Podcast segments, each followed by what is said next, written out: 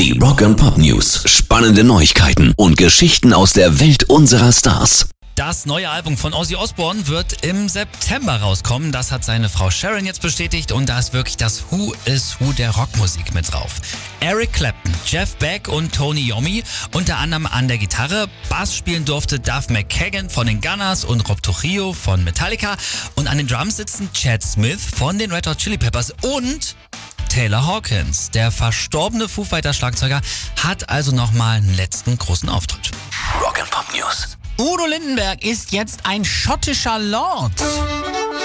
Zum 76. Geburtstag gab es von seinem Team nämlich ein Grundstück in Schottland geschenkt und damit geht das Recht einher, sich ab sofort Laird nennen zu dürfen. Schloss kann er sich allerdings nicht bauen, sein Land ist nämlich nur 10 mal 10 Meter groß und der Kauf dient einem guten Zweck. Udo hilft damit, ein Naturschutzgebiet zu erhalten und demnächst will er auch hinreisen und dann gibt's mal keine Kirche, ne? dann gibt's so ein Glenmorangie, ne? lecker, lecker. Mm. News. Und gestern war ja der fünfte Todestag von Chris Cornell und wo- sowohl seine Witwe Vicky als auch seine Band haben nochmal mit ganz besonderen Postings an ihn gedacht. Seine Witwe hat auch nochmal vom schicksalhaften 18. Mai 2018 erzählt.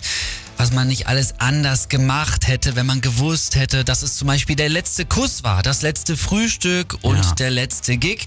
Und seine Soundgarden-Jungs, die haben geschrieben, fünf Jahre vermissen wir dich jetzt schon. Du hast all unsere Liebe bis in alle Ewigkeit.